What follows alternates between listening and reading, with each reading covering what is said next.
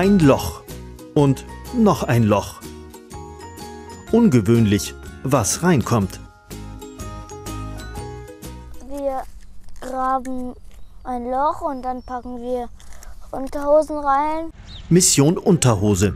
In der gesamten Schweiz werden in Gärten und auf Feldern 2000 Unterhosen vergraben.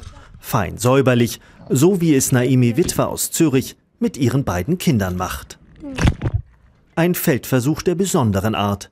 Dahinter steht ein Forscherteam der Schweizer Landwirtschaftlichen Forschungsanstalt und der Universität Zürich. Mit dem Versuch wollen die Wissenschaftler herausfinden, wie gesund der Boden ist. Mikroorganismen zersetzen den Stoff. Je löchriger der Schlüpfer, umso besser der Boden. So, das ist jetzt ein sehr schönes Exemplar.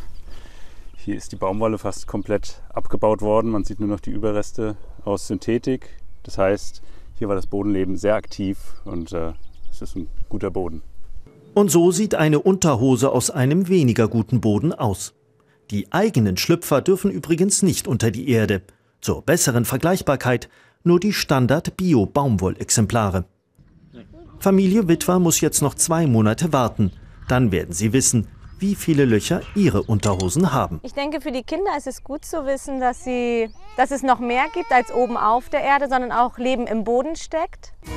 Die Nachwuchsforscher sind auf den Geschmack gekommen und haben noch mehr Löcher gegraben. Sie machen ihre ganz eigenen Experimente.